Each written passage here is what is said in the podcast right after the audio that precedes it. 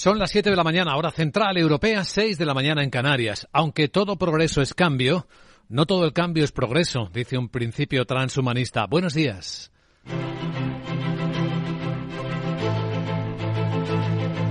Aquí comienza Capital, la bolsa y la vida. Y empezamos semana con nuevo sonido de ensayos de misiles norcoreanos. Dos han sido lanzados al mar hace apenas unas horas, siguiendo otro lanzamiento durante el fin de semana, protestando así la dictadura norcoreana por las maniobras militares conjuntas del fin de semana de americanos, japoneses y surcoreanos.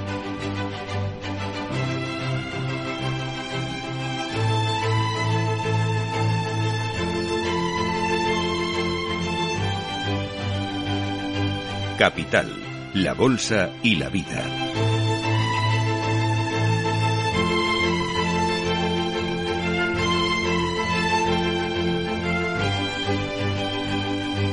Luis Vicente Muñoz. El sonido de la televisión norcoreana lo relataba así hace unos instantes a sus ciudadanos.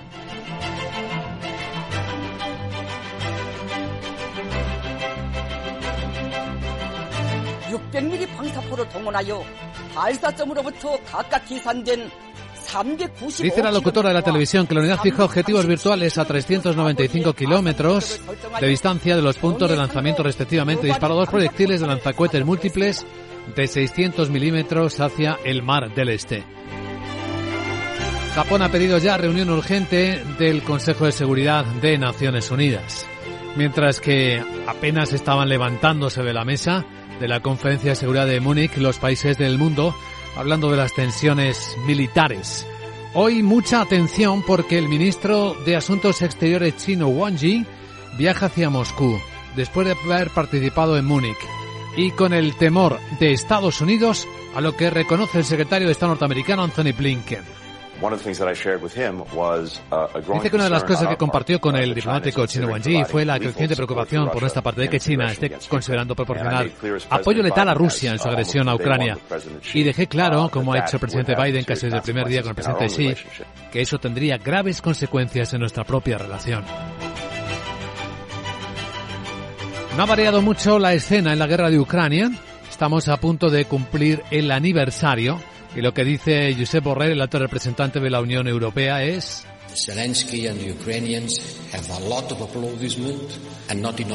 Zelensky y los ucranianos tienen muchos aplausos pero poca munición. Y esa es la paradoja. Necesitan ser menos aplaudidos y estar mejor abastecidos de armas.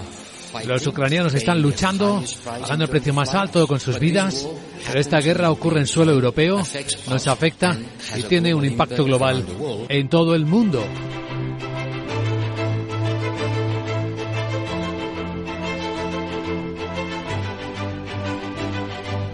De momento los precios de la energía no están en los niveles eh, altos de meses atrás, el del gas en particular estuvo el presidente Putin dirigiéndose en un comunicado, una comunicación a los trabajadores de Gazprom.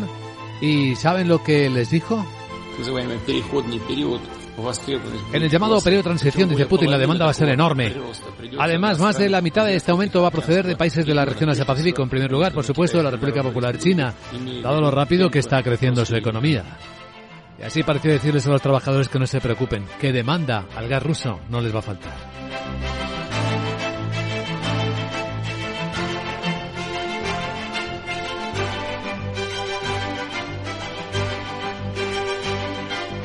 De momento la que no falta es la inflación en todo el mundo. Aún así, en China no se han tocado los tipos de interés. Contaremos en Capital Asia los detalles. Mercados mixtos, por cierto, cotizando estas noticias esperadas según el guion. La inflación sigue siendo la protagonista también en toda Europa. Hoy en España, reunión del Observatorio de la Cadena Alimentaria.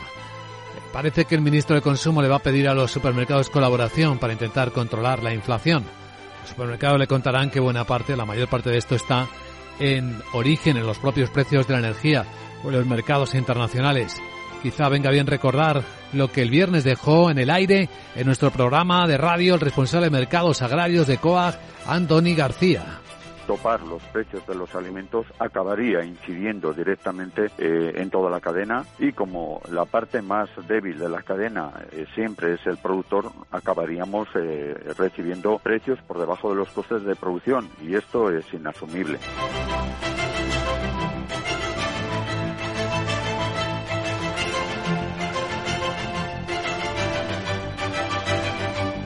Entre los protagonistas del día en España, Fernando Fernández, que es el nuevo candidato propuesto por el Partido Popular para ocupar la vacante como consejero del Banco de España.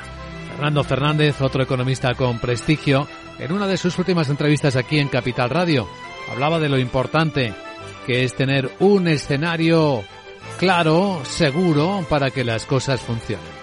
El Fondo de Recuperación y Resiliencia solo puede convertirse en permanente, solo puede haber un fondo de estabilización macroeconómica a escala europea, un fondo de estabilización fiscal europeo, en la medida en que los países también acepten reglas fiscales vinculadas. Ah, hablamos del Fondo de Recuperación, de los fondos europeos. Sí, pues ¿saben qué día es hoy? El día en el que llegan a España los 10 eurodiputados de la Comisión que van a fiscalizar cómo España está ejecutando los fondos europeos. Y después de la crítica por escrito de la presidenta de esta comisión, de que tenía dudas de esta fórmula española de ceder a las comunidades autónomas el protagonismo en la gestión. Bueno, aún así, España ha recibido ya la aprobación del tercer eh, gran paquete liberado de fondos europeos. Vamos a analizar el estado de la cuestión dentro de una hora con Paloma Baena, una de las grandes expertas europeas en la monitorización de estos fondos europeos. Directora senior de European Affairs y Next Generation EU en LIC y nos contará si hay razones para dudar de la ejecución de España, sí o no, y en qué términos. Y tras ella entraremos en la gran tertulia de la economía, hoy con María José Villanueva, Julián Salcedo y Fernando Zunzunegui para examinar cómo vienen las noticias de la mañana hasta la hora en la que abran los mercados que ya avisamos que en Europa vienen tranquilos, con subidas suaves de cuatro décimas el futuro del Eurostox en 4.298, aunque hoy se espera menos actividad porque es el día de los presidentes de Estados Unidos. Por lo tanto, fiesta en Wall Street, aunque sí que están funcionando los futuros americanos, están bastante planos, la verdad, en 4.087. En Asia el mercado mixto está mostrando también como otros eh, elementos de atención no han cambiado la perspectiva desde los últimos días de la pasada semana. En particular, la fortaleza del dólar, que está llevando a bajadas importantes de divisas asiáticas como el renminbi en China. Ahora mismo el euro se cambia por 1,0690 dólares en las pantallas de XTV. Hay un ligero rebote en el precio del petróleo, 77 dólares el West Texas americano, y muy estable la onza de oro, cotiza ahora mismo a 1.853 dólares.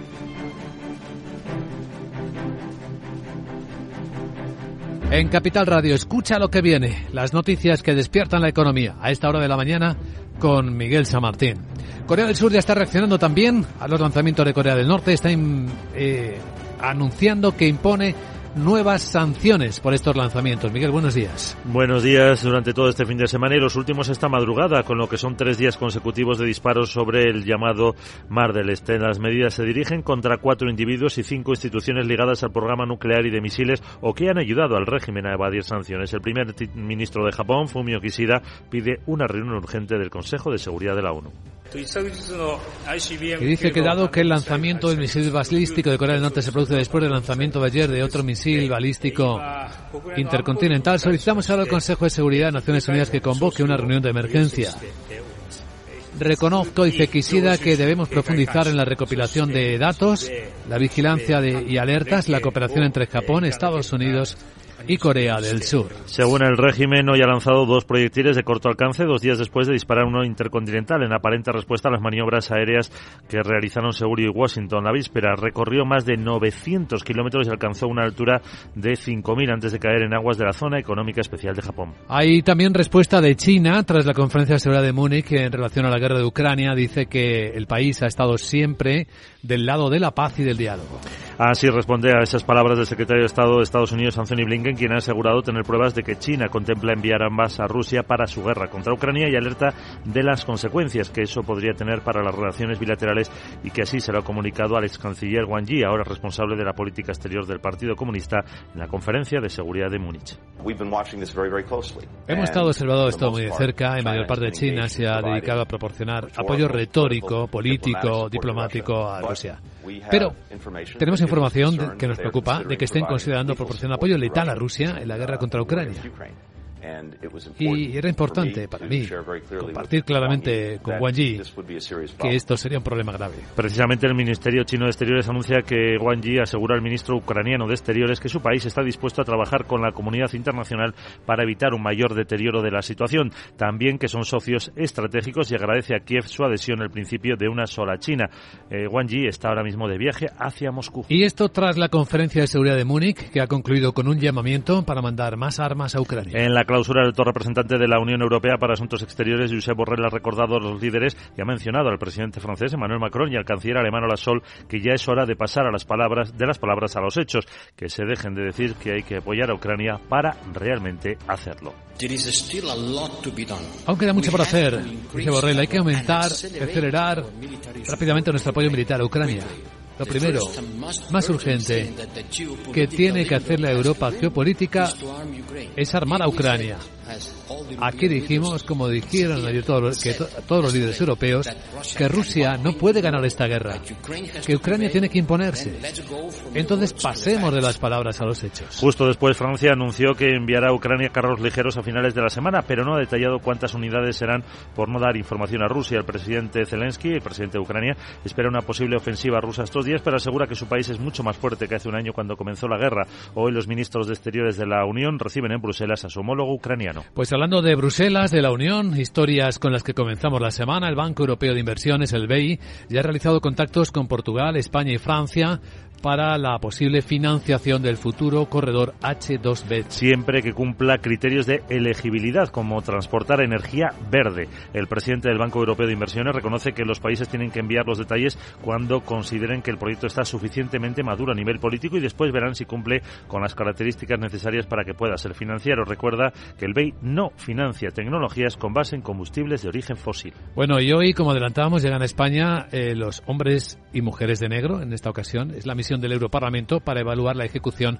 del plan de recuperación. Durante tres días van a mantener muchas reuniones y el foco se centrará en supervisar los sistemas de gestión, auditoría y control puestos en marcha por el Gobierno. La misión está encabezada por la presidenta de la Comisión de Control Presupuestario, Mónica Holmeyer, que ha sido especialmente crítica con la información disponible sobre el gasto del plan español y envió la semana pasada una carta con muchos comentarios a la vicepresidenta de Asuntos Económicos, Nadia Calviño. Además, se reunirá con los ministros de Hacienda y Seguridad Social, consejeros de Castilla-La Mancha, Madrid, Aragón, Extremadura y Andalucía, con la COE, UGT y IATA y también con ANFAC, la Asociación Española de Banca o AMETIC, así como con la Cámara de Comercio, consultoras Iguay y PWC y un grupo de periodistas. El miércoles compartirán en rueda de prensa las conclusiones que, no obstante, no serán vinculantes de cara a futuros desembolsos. Más reuniones de este lunes. La ministra de Transporte, Raquel Sánchez, se encontrará con los presidentes de Asturias y Cantabria para abordar el futuro de la red ferroviaria en ambas comunidades. Un encuentro que tiene lugar después de que se conocieran a principios de febrero que la fabricación de los 31 trenes adjudicados por Renfe a se iba a retrasar dos años por un problema en su diseño. Miguel Ángel Revilla y Adrián Barbón van a exigir que se acelere la construcción de estos trenes y pedirán explicaciones al Ministerio por las causas que llevaron a silenciar esta anomalía desde que se detectara en marzo de 2021. Además, no descartan también solicitar que sean estos trenes gratis hasta que estén operativos los nuevos vagones que no se prevé que sea antes de 2026. Bueno, y hoy saben también qué día es el día de pago de banca y energéticas del impuesto extraordinario del gobierno. Contaremos enseguida cómo están las cosas. Es algo que podías anotar en tu agenda. Sara Bot, buenos días.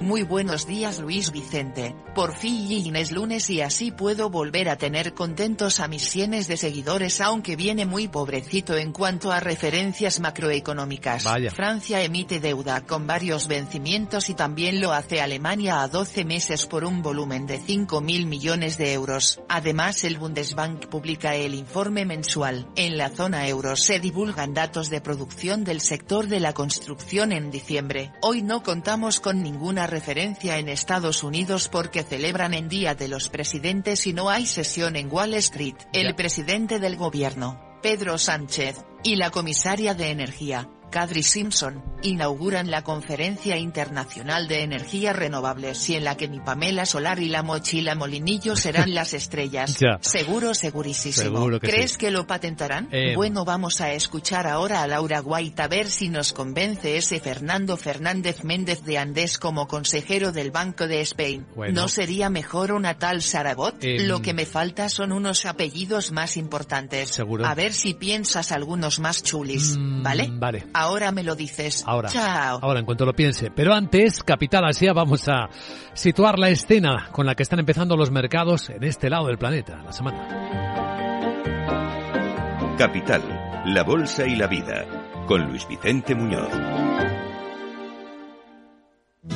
¿Traerías tu hipoteca a Cuchabank si te mejoramos las condiciones? Consúltanos directamente. Cuchabank, tu nuevo banco. Más info en cuchabank.es. Torre Emperador Castellana. Una de las cinco torres de Madrid pone a tu disposición espacios de oficinas sostenibles para alquilar que se adaptan totalmente a tus necesidades. Con un entorno y vistas inmejorables, buenas conexiones de transporte y unos servicios de gestión únicos que harán mucho más especial el día a día de tus empleados. Torre Emperador Castellana, donde los negocios hacen negocios.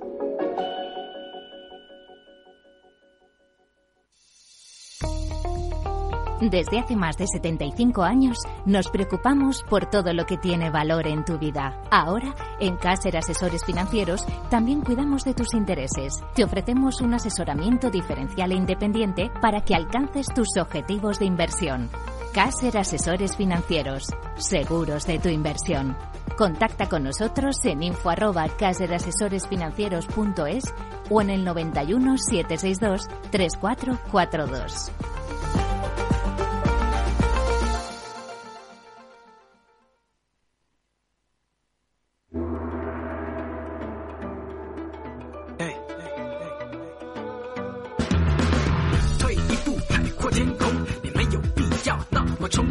Esto es Capital Asia, revista radiofónica de lo que está ocurriendo en este lado del planeta, donde los mercados están mixtos, sin demasiadas tensiones. Acaba de cerrar la bolsa de Tokio bastante plana, es la primera que ha cerrado. Las noticias más llamativas están en China, donde tenemos subidas del 1,2% para Hong Kong y del 1,9% para la bolsa de Shanghai, después de que el Banco Central chino haya optado, y creo que es lo que se esperaba, por mantener los tipos de interés por sexto mes consecutivo. Sandra Torrecillas, buenos días. Buenos días, sí, es lo que estaba esperando el consenso del mercado. El tipo de interés de referencia para los créditos, el RPR, por sus siglas en inglés, eh, se ha quedado en el 3,65%. Los dejará ahí al menos hasta dentro de un mes. La última vez que los tocó fue en agosto del año pasado, cuando los bajó 5 puntos básicos. Por su parte, el LPR a 5 años o más que es la referencia que se utiliza para préstamos hipotecarios, eh, también se ha mantenido en el 4,3%.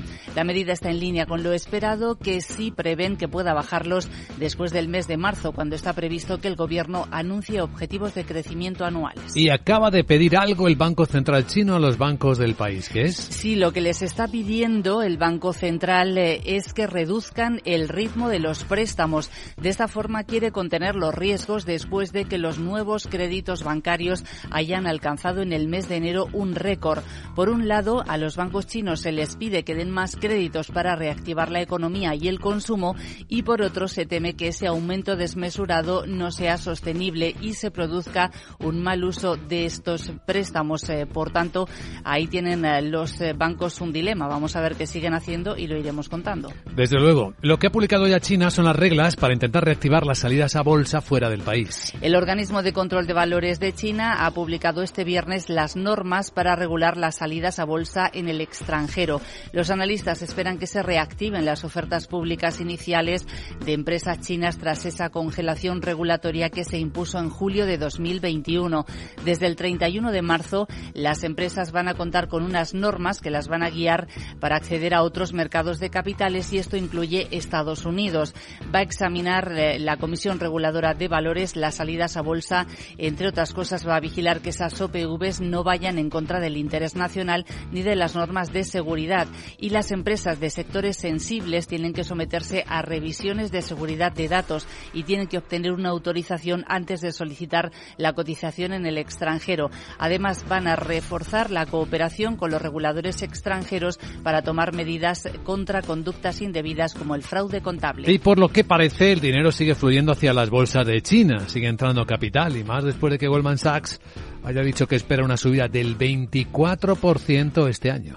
A pesar de que durante el mes de enero las bolsas chinas han sufrido por el incremento de las tensiones geopolíticas, el banco estadounidense ve potencial en el índice MSCI China de un 24% hasta finales del año. Sus analistas esperan que el mercado chino pase lentamente de la reapertura a la recuperación, aupado sobre todo por el fuerte consumo, la mejora del sector servicios y sobre todo gracias al incremento de los resultados de las empresas chinas. Para concluir esta crónica asiática, ¿alguna empresa protagonista? Pues tenemos una caída de nuevo del 5% en los títulos eh, de la China Renaissance Holdings eh, después de que tocase el pasado viernes mínimos históricos eh, tras conocerse o tras informar la propio, el propio banco de inversión que su presidente Bao Fan, Bao Fao sigue desaparecido.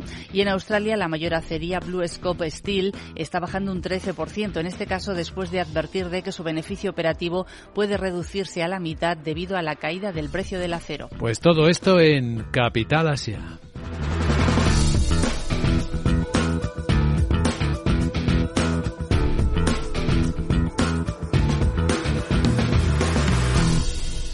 Capital, la Bolsa y la Vida, el programa de radio que despierta la economía, con Luis Vicente Muñoz. Protagonistas del lunes, con sorpresa. ¿Creían que era solo Twitter? Pues no, también ahora es Meta el que lanza un servicio de suscripción, cuota por usar Facebook o Instagram. Laura Blanco, buenos días. Buenos días. ¿Cuántas veces hemos escuchado eso de si es gratis el producto eres tú, Luis Vicente? Las redes sociales Meta, sobre todo, ha ganado millones y millones con nuestros datos. A cambio, nosotros hemos mostrado nuestra vida. Hemos conectado con gente al otro lado del planeta. Chateamos 24-7 y nos convertimos en generadores de contenidos. Hay hasta quien acaba viviendo de ello. Pero algo está cambiando en redes sociales. Hace pocos meses, en cuanto Elon Musk cogió las rendas de Twitter, planteó un servicio de suscripción en la red social del pajarito con doble objetivo, ingresos recurrentes para la empresa y establecer un sistema de verificación de usuarios para evitar bots. ¿Recuerdas que lincharon a Elon Musk por esa ocurrencia en la propia Twitter? Hubo quien se dio de baja en la red social y acusó al multimillonario de ir en contra de la libertad de expresión, porque se entendía que Twitter era un lugar para la libertad de expresión y que nadie podía cobrarnos por utilizarla. Bueno, un poco de contexto. Snap otra red social lanzó el año pasado un servicio de suscripción por uh, algo menos de 5 dólares y ahora es Meta Sí, la gran meta, la reina de las redes sociales, la que hace lo mismo, Mark Zuckerberg, testea el servicio de suscripción 11 dólares 99 centavos al mes, lo cual nos lleva a plantearnos que a lo mejor Elon Musk es más un visionario que un loco.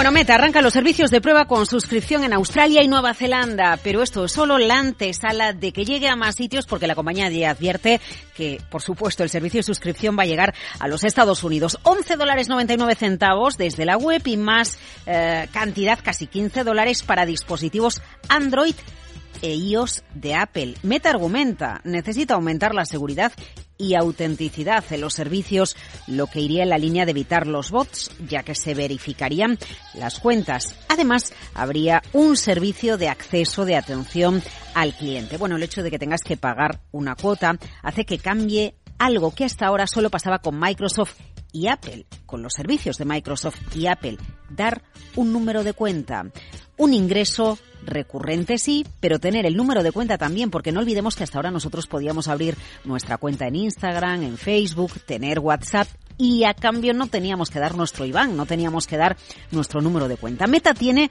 2.960 millones de usuarios activos al día en el mundo entre todas sus redes, casi 3.000 millones de personas. El ingreso medio por persona en el último trimestre, 8 dólares 63 centavos. No todos los usuarios, Luis Vicente, acabarán siendo de pago, pero si echamos números, a lo mejor a Zuckerberg, bueno, pues se refería a esto cuando en la presentación de resultados de Meta hace muy poquitos días habló de la eficiencia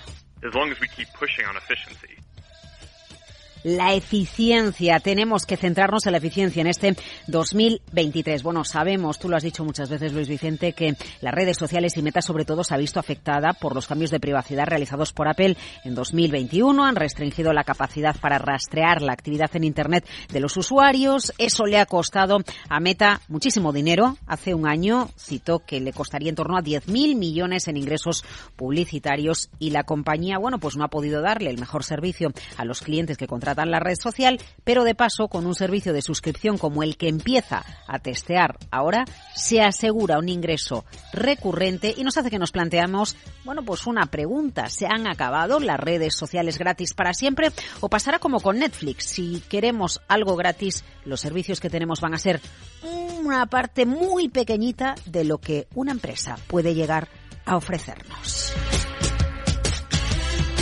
Esto refuerza dos grandes ideas de la economía. Nada es para siempre. Y hoy los planes de negocio cambian a cada instante.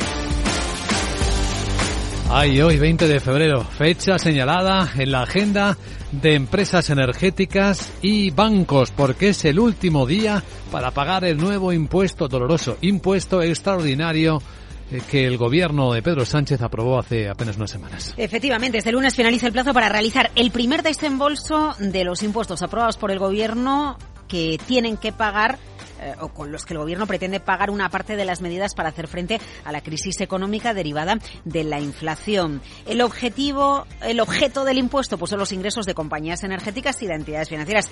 Y el objetivo son los ceros, hasta 7.000 millones de euros en un par de años. Lo último pasaba el viernes, Luis Vicente, cuando la Audiencia Nacional descartaba la petición de Repsol de suspender cautelarmente la medida, el impuesto, porque la Audiencia Nacional respondía a la petrolera que la situación se puede revertir, llegado el caso, devolviéndole a las empresas el dinero que a día de hoy, eh, hoy lunes 20 de febrero, eh, tienen que abonar. Bueno, ha habido más recursos, eh, el del sector financiero con las patronales AIB y la CECA. También ha estado la cucha por el medio. Hoy tenemos el primer pago. Hoy las compañías tienen que abonar el primer pago. Será en septiembre cuando abonen el segundo pago. Y como comprenderás, nada tiene que ver el análisis que hacen de este contexto, de este impuesto, la vicepresidenta económica Nadia Calviño, el responsable de la Autoridad Bancaria Europea, José Manuel Campa, de Dancausa Botín o Carlos Torres Vila, los máximos responsables de Bankinter,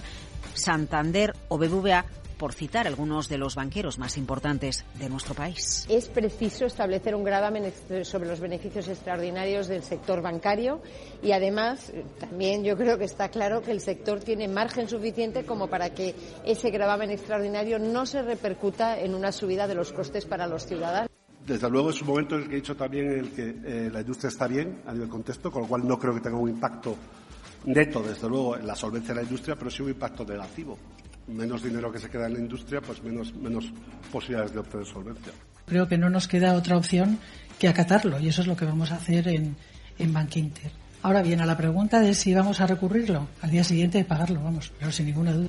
Más o menos dedicamos un tercio del beneficio a pagar impuestos, un tercio del beneficio a financiar a nuestros clientes y un, y un tercio a los accionistas. ¿no? Entonces, en fin, que, que nos parece que hay mejores maneras de ayudar a los que necesitan ayuda. En el tema del impuesto ya lo he dicho en repetidas ocasiones que creo que es contraproducente una vez eh, aprobado el impuesto, una vez se publique la orden ministerial, eh, obviamente haremos los pagos que corresponda y a partir de ahí pues veremos si hay que tomar alguna decisión adicional o no.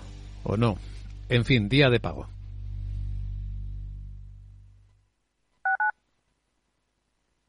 La unidad de pediatría del Hospital HLA Universitario Moncloa es un equipo experimentado de pediatras de diferentes especialidades, equipamientos diagnósticos, urgencias pediátricas 24 horas y hospitalización. Pide cita al 917-581-196. HLA Universitario Moncloa, tu hospital privado en Madrid, Avenida de Valladolid 83. Eso es Metro de Madrid donde tu vida es única, porque hay muchos días que en Metro hay música, ecología creciendo cada día, nuestra energía cada vez más renovable porque no hacerlo sería imperdonable. Hay una cosa indiscutible, es que Metro cada día más accesible. Y como tu vida se mueve, deja que Metro te lleve. Metro de Madrid, Comunidad de Madrid. Capital Radio lanza el nuevo formato de Cripto Capital, todos los lunes a las 3 de la tarde con el maestro de trading algorítmico Carlos Puch Sajibela. Lo que nadie te cuenta, escúchalo en Cripto Capital.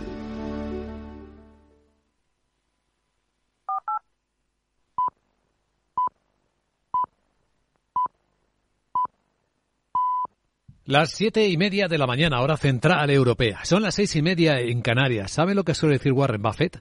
Que no importa lo que haya pasado con el nivel de precios, porque la gente seguirá pagando por los productos que le gustan. Buenos días.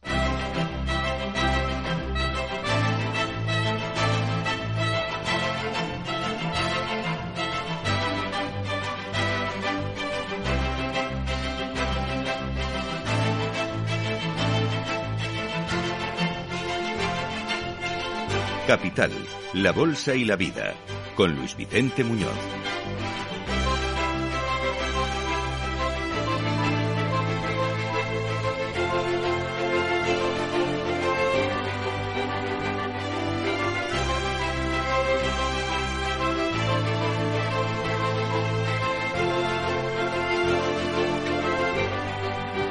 Lunes 20 de febrero. ¿Cuántas cosas pasan los lunes? En la agenda de España es hoy cuando llegan los hombres y mujeres del negro del Europarlamento para fiscalizar la forma en la que España, el gobierno de España, está ejecutando los fondos con las comunidades autónomas.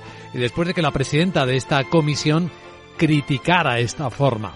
Vamos a analizar esta cuestión con nuestra invitada capital a las 8 y 10, 7 y 10 en Canarias, a ver si es verdad lo que la presidenta de la comisión dice. Nos va a acompañar Paloma Baena, directora senior de European Affairs Next Generation EU en LIC, para eh, hablar de las cifras, de los datos, de la realidad contrastada a estas alturas del año. También hay reunión del Observatorio de la Cadena Alimentaria con el ministro de Consumo, que por cierto se desdice de la idea de su partido de intervenir los precios, pero sí va a pedir colaboración a los supermercados para intentar contenerlos. Es un día de pago además para los bancos y las empresas energéticas en España del impuesto extraordinario aprobado por el gobierno. Todavía no tenemos la cifra definitiva, quizá empecemos a saberla desde hoy, pero el gobierno espera recaudar con este impuesto extraordinario hasta 7.000 millones de euros en los próximos tres años. Ya veremos del dibujo a la realidad qué diferencia hay, porque como cada lunes las cosas comienzan a plantearse Saben, por cierto, que un lunes 20 de febrero fue cuando el emperador Carlos I de España preguntó a sus estudiosos que hicieran un trazado para ver cómo conectar el Océano Pacífico con el Atlántico por Panamá.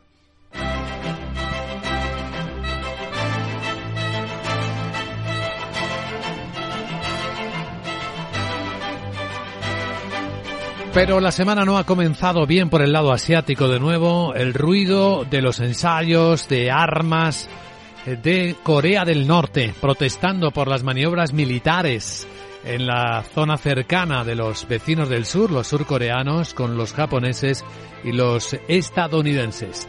Ya lanzó un misil de prueba de largo alcance el domingo y hace unas horas ha lanzado otros dos en estos términos que confirma la periodista norcoreana en la televisión.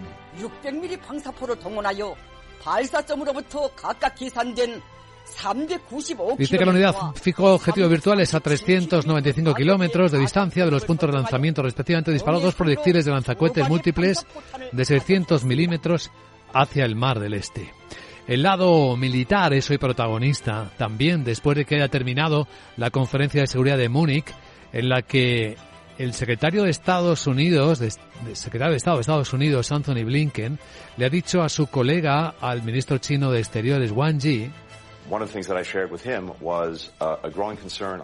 Una de las cosas que compartió con él fue la creciente preocupación de que China esté considerando proporcionar apoyo letal a Rusia en su agresión contra Ucrania. Y dejé claro, como ha hecho el presidente Biden casi desde el primer día con el presidente Xi, que eso tendría graves consecuencias en nuestra propia relación.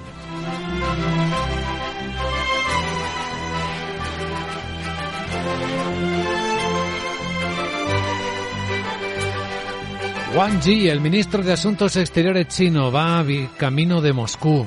Va a una reunión de alto nivel con el gobierno ruso. A ver qué pasa ahí.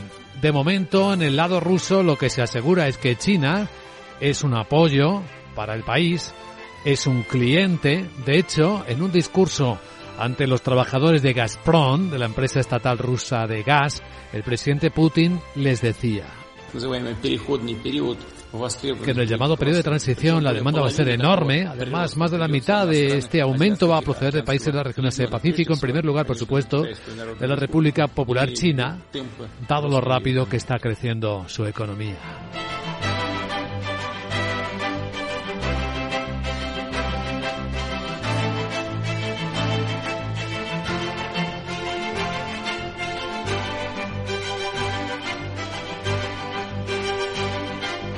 En China, donde tenemos ahora mercados abiertos, si hay un buen rebote que supera el 2% en la bolsa de Shanghai, del 1% en la de Hong Kong, después de que el Banco Central chino no haya tocado los tipos de interés y quizá después de que Goldman Sachs haya compartido un informe en el que cree que la potencial revalorización de las bolsas chinas a finales del año podría estar por encima del 24%.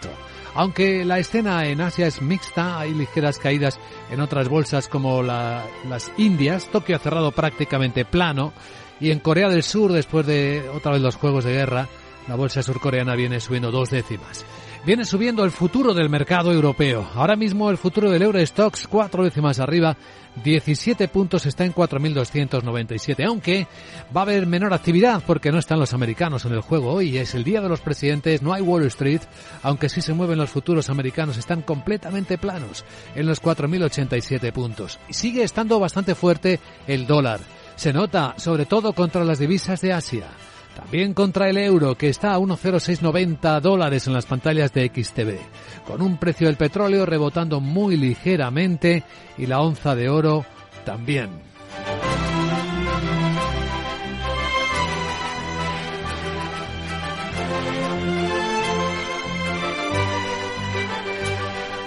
En unos instantes vamos a ofrecer ya el informe de preapertura de las bolsas de Europa con sus protagonistas. Les recuerdo que hoy en la gran tertulia de la economía, para dar contexto a las historias, nos van a acompañar Julián Salcedo, María José Villanueva y Fernando Zunzunegui. Eso ocurrirá a partir de las 8 y 20, 7 y 20 en Canarias. Iremos monitorizando en tiempo real las noticias más importantes con las que vamos eh, despertando. Las vamos resumiendo con Miguel San Martín. China ha respondido, dice que en relación con la guerra de Ucrania, lo ha hecho, lo están contando los medios chinos ahora mismo, siempre ha estado al lado de la paz y del diálogo. Respuesta oficial, como dices, a las palabras del secretario de Estado de Estados Unidos, Anthony Blinken, quien ha asegurado tener eh, pruebas de que China contempla enviar armas a Rusia para su guerra contra Ucrania y alerta de las consecuencias que eso podría tener para las relaciones bilaterales y así se lo ha comunicado al ex canciller Wang Yi, ahora responsable de política exterior del Partido Comunista en la conferencia de seguridad de Múnich. Por cierto, que el Ministerio chino de Exteriores anuncia que Wang también se reunió con el ministro ucraniano de Exteriores y que su país dice está dispuesto a trabajar con la comunidad internacional para evitar un mayor deterioro de la situación. Son socios estratégicos de Ucrania y agradece a Kiev su adhesión al principio de una sola China. Ahora allí está viajando a Moscú se reunirá con su homólogo Andrei Lavrov. La conferencia de seguridad de Múnich ha acabado con un llamamiento para enviar más armas a Ucrania. En la clausura, el alto representante de la Unión Europea para Asuntos Exteriores, Josep Borrell, ha recordado a los líderes y ha mencionado específicamente al presidente francés Emmanuel Macron y al canciller alemán Olaf Scholz que ya es hora de pasar de las palabras a los hechos, que se deje de decir que hay que apoyar a Ucrania para realmente hacerlo. Dice que Zelensky y los ucranianos tienen muchos aplausos pero poca munición. Y esa es la paradoja. Necesitan ser menos aplaudidos y estar mejor abastecidos de armas. Los ucranianos están luchando, pagando el precio más alto con sus vidas, pero esta guerra ocurre en suelo europeo, nos afecta y tiene un impacto global en todo el mundo. Justo después, eh, Francia anunció que enviará a Ucrania carros ligeros a finales de esta misma semana. No ha detallado cuántos.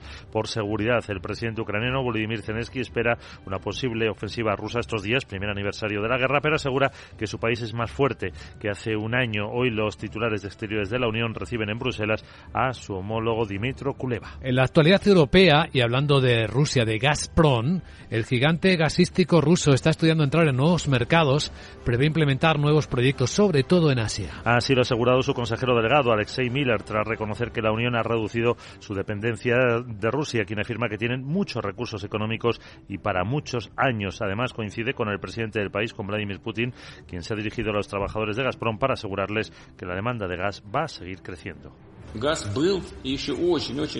El gas ha sido y seguirá siendo durante mucho tiempo un bien de gran valor, un activo real cuya demanda no va a hacer sino crecer. En los últimos 30 años, dice Putin, el consumo mundial de gas casi se ha duplicado. En los próximos 20 años, según las estimaciones de los expertos, aumentará al menos otro 20% y tal vez más. El máximo responsable de Gazprom espera que en los próximos 20 años ese consumo mundial de gas continúe para 2040 superar el nivel de 2020 en ese 20%. Más de la mitad del crecimiento lo proporcionarán los países de Asia-Pacífico y China será la locomotora. La ruta del Extremo Oriente suministrará al gigante asiático 10.000 millones de metros cúbicos anuales. Citas del lunes. En España, además de la llegada de hombres y mujeres de negro a fiscalizar los planes europeos y su ejecución en España, el ministro de Agricultura Luis Planas convoca al Observatorio de la Cadena Alimentaria para analizar la subida de precios en la cesta de la compra. Lo hace después de que Podemos, su socio de gobierno, plantease una bonificación del 14% sobre el precio de una cesta básica de alimentos para abaratarla hasta niveles prepandemia. Plana se opone a poner un tope a los precios de determinados alimentos, ya que está prohibido, dice, pero sí pedirá un esfuerzo adicional a todos los implicados. En la reunión estará presente el gobierno central, eh, regionales, patronales de supermercados, las de bebidas, carne o aceite, así como organizaciones agrarias como UPA, Asaja o COA, cuyo responsable de Mercados Agrarios, Andoni García, recordaba aquí en Capital Radio que es ilegal vender por debajo del precio de producción. Las salud, ayudas eh, pues son, son un parche, pero lo que debe de funcionar es que los precios que percibamos cubran los costes de, de producción y que así en toda la en toda la cadena haya una transparencia muy clara hasta el consumidor, que entendemos que en este momento es lo que no está encima de la mesa. Bueno, y otra ministra, la de Transporte, Raquel Sánchez, va a reunirse con los presidentes de Asturias y Cantabria para abordar el futuro de la red ferroviaria en ambas comunidades. El encuentro tiene lugar después de que se conociera a principios de febrero que la fabricación de los 31 trenes adjudicados por Renfe a CAF se iba a retrasar dos años por un problema en su diseño. Miguel Ángel Revilla y Adrián Barbón van a exigir que se acelere la construcción de los trenes y pedirán explicaciones al Ministerio por las causas que llevaron a silenciar esta anomalía desde que se detectara en marzo de 2021. Además, no descartan solicitar que sea gratis hasta que estén operativos los nuevos vagones, lo que no se prevé que sea antes de 2026. Y entre los protagonistas del día, Fernando Fernández Méndez de Andés propuesto como candidato al Consejo del Banco de España por el Partido Popular. Después de que Antonio Cabrales dimitiera seis horas después de su nombramiento, Fernández fue economista principal del FMI y es consultor internacional en temas macroeconómicos, regulatorios y financieros. También miembro del Consejo Asesor del Instituto Español de Asesores eh, Financieros, del Consejo Científico de Bruegel en Bruselas y es director de Anuario del Euro que publica el ICO. Y en la agenda, ¿qué más cosas tenemos este lunes? Hola Sara Bot, buenos días. Muy buenos días Luis Vicente, qué contenta ato hoy porque ya estoy por aquí para contar mi agenda agendosa y eso que hay poquitas cosas hoy empiezo por Francia que emite deuda con varios vencimientos y también lo hace Alemania a 12 meses por un volumen de 5 mil millones de euros. Además el Bundesbank publica el informe mensual. En la zona euro se divulgan datos de producción del sector de la construcción en diciembre. Hoy no contamos con ninguna referencia en Estados Unidos porque celebran en Día de los Presidentes y no hay sesión en Wall Street. El presidente del gobierno, Pedro Sánchez, y la comisaria de Energía, Kadri Simpson, inauguran la Conferencia Internacional de Energías Renovables y como me lo has pedido antes añado que es el último día para que bancos y energéticas paguen el impuesto extraordinario del gobierno. Eso Pero es. me voy ya porque hoy Monday es lunes de... Carnaval, carnaval. ¿Te has disfrazado este fin de? No. Yo tampoco, pero la gente se pensaba que era un humano disfrazado de robota. Ah, qué triste que nadie me veía como soy. Un poco más y me dan un premio por el mejor disfraz. Jeje. Bueno, me voy, pero vete buscando un bote de pintura negra. Luego te cuento. ¿Para qué? Pero será después de la publicidad. ¿Negra? Chao. ¿Pintura negra? ¿Para qué? ¿Qué estarás pensando, querida Sara? Bueno, vamos a centrar nuestra mirada a continuación en Capital Radio, informe de preapertura de las bolsas de Europa. Capital, la Bolsa y la Vida, con Luis Vicente Muñoz. Qué bien te viene la financiación total para clientes con tarjeta El Corte Inglés. Financia tus compras hasta en 12 meses en electrónica, electrodomésticos, deportes, moda, hogar y mucho más. Financiación total, la financiación que mejor te viene en tienda web y app del Corte Inglés. Hasta el miércoles 22 de febrero. Financiación ofrecida por Financiera El Corte Inglés y sujeto a su aprobación. Consulta condiciones exclusiones en elcorteinglés.es. En Darwinex hay más de 100 millones de euros buscando traders con talento. Ya hemos pagado más de 4 millones en comisiones de éxito. Si te tomas el trading en serio, únete a Darwinex. Capital en riesgo. Datos actualizados el 16 de septiembre de 2022.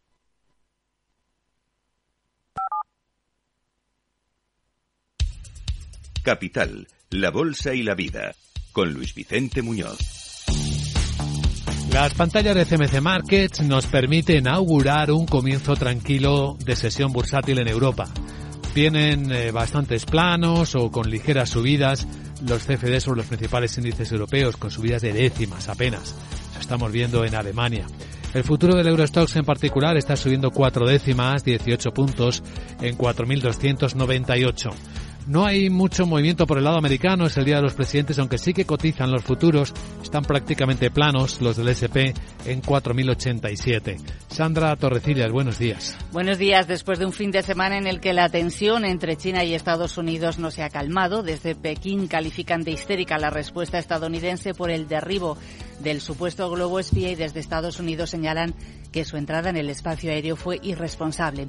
Mientras tanto, los inversores siguen enfocados en las perspectivas de los tipos de interés y una referencia fundamental, sobre todo para ver por dónde puede ir la Reserva Federal, es el deflactor del consumo privado que se va a publicar a finales de esta semana, como señala Ramón Forcada, director de análisis de Bankinter. Es muy importante que el deflactor del consumo privado americano el viernes disminuya porque ahí ya se empezaría a situar en, niveles inferiores al 5%. ¿no? Entonces, precios de consumo por debajo del 5% y ligeramente por encima del 4% en la tasa subyacente son muy compatibles con niveles de tipos del 5-5,25, que es hacia donde debería ir la Reserva Federal en la reunión de mayo. Previamente tiene una reunión el 22 de marzo y lo que se espera es eh, que haga dos subidas de 25 puntos básicos. Este lunes no habrá sesión en Wall Street por el Día de los Presidentes. En Europa, referencias macroeconómicas esta mañana eh, no hay significativas, pero sí durante la semana. Entre ellas vamos a conocer el dato final del IPC de la zona euro del mes de enero, la encuesta de sentimiento empresarial ZEW de, también del mismo mes y el, los PMIs manufactureros y de servicios, además del índice de confianza del consumidor.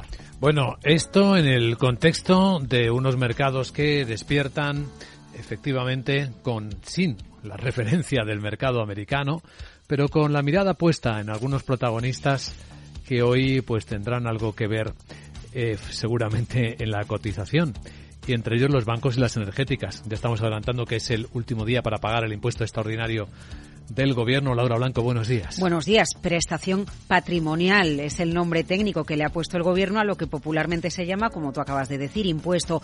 Hoy finaliza el plazo para hacer frente al primer pago. El segundo pago será en el mes de septiembre. Bancos tienen que abonar el 4,8% de la suma de sus ingresos y comisiones. Los seis grandes bancos españoles abonarán en torno a 1.100 millones de euros este año y las compañías energéticas abonarán el 1,2% de sus ingresos, dejando fuera ingresos regulados o los generados fuera de España. Sabemos que Naturgy y Repsol este año abonarán unos 750 millones de euros a la espera de conocer qué cantidad abonarán compañías como Endesa o Iberdrola. La gran pregunta que se hace el mercado es el dinero que va destinado a impuestos, ¿en qué no se va a invertir? ¿Cómo van a recuperar estas empresas ese dinero que pagan al gobierno cobrando más a los usuarios? Buena pregunta en el aire. Vamos a examinar también a otros protagonistas como Inditex.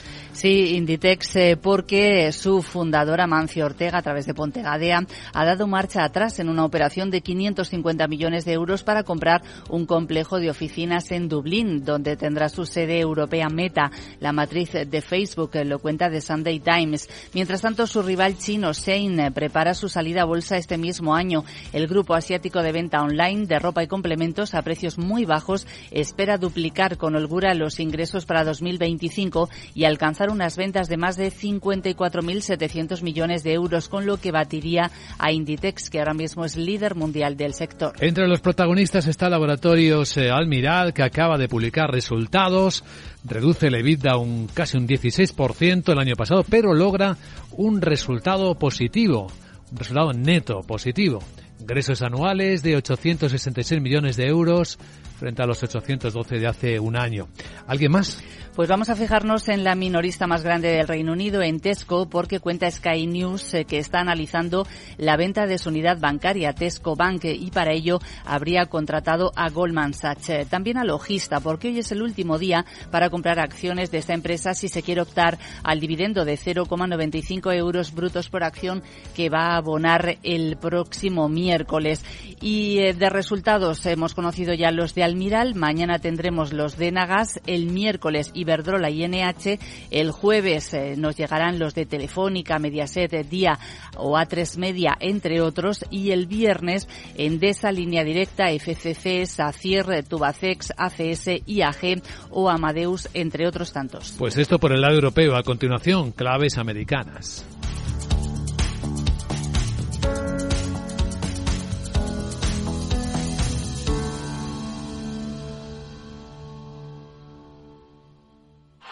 ¡Vaya acción! ¿La has visto? ¿Qué acción? Una acción gratis. Ahora consigue una acción gratis por hacerte cliente de XTB y descubre cómo se siente un inversor en bolsa. Descarga la app de inversión de XTB, hazte cliente, haz tu primer depósito de cualquier importe y disfruta de tu acción gratis para empezar a invertir. Invertir implica riesgos. Términos y condiciones de la promoción en xtb.com. Del lado americano, ¿qué influencias tenemos aunque hoy sea fiesta, Miguel? Pues eh, recordamos que la semana concluyó con eh, pérdidas tras varios eh, mensajes de responsables de la FED apostando por una mayor agresividad en las subidas de tipos. En el acumulado de esas últimas cinco sesiones, el Dow se dejó un 0,1%, el S&P 500 un 0,3%, ampliaban las semanas de las pérdidas de semanas anteriores y el Nasdaq eh, avanzó un 0,6%. En Estados Unidos el interés se va a dirigir esta semana hacia la publicación del PIB del cuarto trimestre y hoy, como dice, se celebra el Día de los Presidentes. No habrá sesión, pero se conocerá el índice de precios de exportación e importación de todo el 2022. Eh, mañana martes se divulgarán los PMI manufactureros y de servicios, ventas de viviendas de segunda mano de enero y habrá subasta de deuda tres, seis meses y dos años. Para el miércoles tendremos el índice de refinanciación de hipotecas y el Redbook de ventas minoristas. Para el jueves, renovaciones de los subsidios por desempleo, gasto real de los consumidores y esas nuevas peticiones de subsidio por desempleo. También una subasta a 10 años. Para el viernes nos queda el índice de confianza de la Universidad de Michigan, ventas de viviendas nuevas y datos de ingresos y de gastos personales del mes de enero. A continuación, claves del mercado asiático en el comienzo de la semana.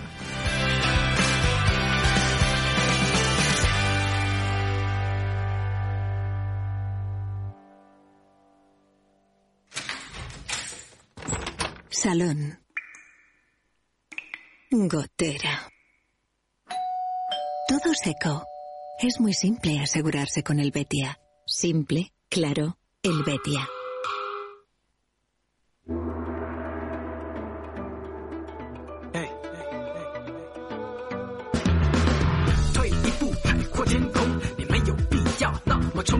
Empezó mixta la sesión en los mercados asiáticos, pero se va tornando cada vez más positiva.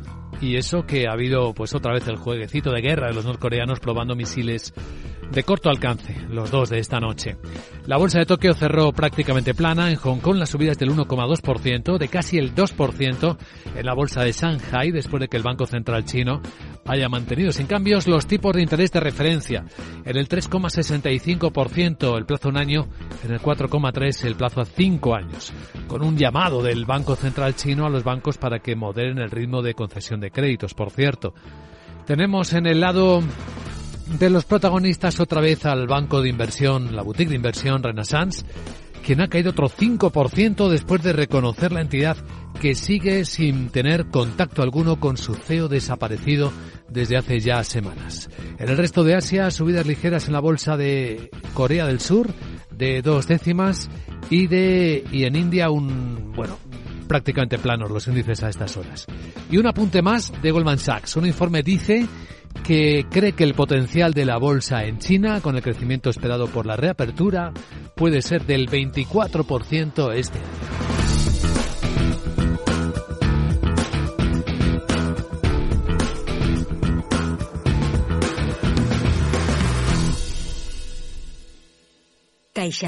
Patrocina este espacio.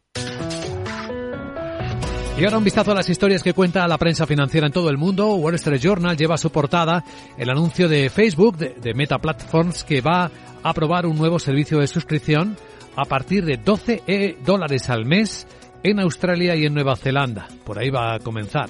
Afectará a Facebook y, y parece que a Instagram también. Cuenta el diario que Twitter se enfrenta a demandas por más de 14.000 millones de dólares por facturas que no ha pagado. Y lo más eh, dice que, sin embargo, la compañía está a punto de alcanzar el equilibrio financiero. Eh, cuenta además eh, que en Irán se ha detectado uranio enriquecido de grano cercano a la fabricación de armas atómicas. Se espera que este hallazgo de los inspectores comunicado por los inspectores de la Agencia Atómica de Naciones Unidas profundice las preocupaciones sobre las ambiciones nucleares de Teherán de nuevo. El diario, por cierto, cuenta que, sea, que una expedición de geólogos, microbiólogos y otros científicos se están preparando para un nuevo viaje para descubrir pistas sobre cómo comenzó la vida. Lo van a buscar en el fondo del océano más profundo. En Europa Financial Times cuenta en portada que Polonia pide garantías de seguridad a la OTAN de la OTAN para una Ucrania después de la posguerra, en declaraciones que realiza este diario el presidente Andrei Duda. El diario británico también cuenta que Estados Unidos ha advertido formalmente a China que no suministre ayuda letal a Rusia y que Suecia advierte en contra de desvincular su oferta de la OTAN de la de Finlandia habla, entre otras cuestiones, que China se está poniendo rápidamente al día con ChatGPT a medida que aumenta la exageración en torno a la inteligencia artificial. Hoy vamos a hablar de la inteligencia artificial y de los desarrollos que en España se están haciendo a partir de las 10 de la mañana, por cierto. En los diarios económicos españoles que hay hoy, Guillermo Luna, buenos días. Muy buenos días. En cinco días leemos que las eléctricas denunciarán la tasa energética ante Bruselas, recurrirán la orden que desarrolla la ley y la liquidación Hacienda. Alegan que el impuesto equivale a elevar sociedades hasta un 50%. La alimentación blinda el alza de los dividendos. La presión de costes no frena los pagos en Nestlé, PepsiCo o Coca-Cola. Además, Fernando Fernández es la propuesta del Partido Popular para el Banco de España. Otros asuntos, cuatro de cada diez eh, presidentes del IBEX todavía son ejecutivos. Hablamos de Ana Botín del Banco Santander, Ignacio Galán de Iberdrola, Carlos Torres del UVA y Florentino Pérez de ACS. Por su parte, Telefónica vigila la consolidación de las operaciones de fibra en Reino Unido. El auge en compras de vivienda dispara los ingresos fiscales de las autonomías. La banca privada busca negocio en acotar la facturación del impuesto a los ricos y nacen las primeras compañías para montar canales de denuncia internos. IHG salía con Vega Sicilia y un bisnieto del dictador Franco en dos complejos de lujo que pretende construir en nuestro país. En el economista.es, la tasa a la banca podrá recurrirse por un error en su autoliquidación. El deber de pago se desarrolló a través de una orden ministerial en vez de por ley. Alerta del apagón por el cierre de centrales de gas. Red Eléctrica advierte del riesgo de cierre de 9 gigavatios en centrales de ciclo combinado. Además, Repsol crece en Estados Unidos con la compra de pozos a Shell. Los activos se encuentran en el Golfo de México. Adif impulsa el ferrocarril con récord de contratos, casi 4.000 millones. El 53% se destina al tren convencional.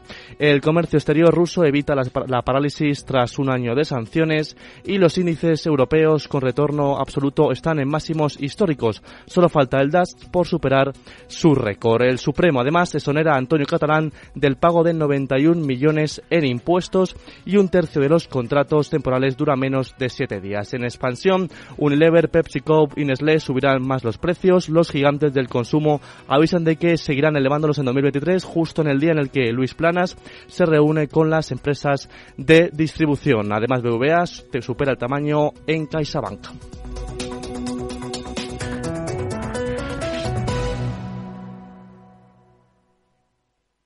CaixaBank ha patrocinado este espacio. Madrid, 103.2, Capital Radio. Esto es Metro de Madrid donde tu vida es única. Porque hay muchos días que en Metro hay música. Ecología creciendo cada día. Nuestra energía cada vez más renovable. Porque no hacerlo sería imperdonable. Hay una cosa indiscutible. Que en Metro cada día más accesible. Y como tu vida se mueve, deja que Metro te lleve. Metro de Madrid. Comunidad de Madrid. Cada mañana viene la 27, cuando llega yo me subo al autobús, paso el abono y cuando se pone verde, el conductor dice hola majo, ¿qué tal tú? Yo soy de bus. yo Eres soy- muy de bus cuando eres muy de moverte por Madrid en EMT. EMT, 75 años siendo muy de bus. Ayuntamiento de Madrid. Conecta Ingeniería es el programa que acerca la ingeniería a la sociedad. Todos los miércoles de 10 a 11 de la mañana en Capital Radio con Alberto Pérez. Conéctate.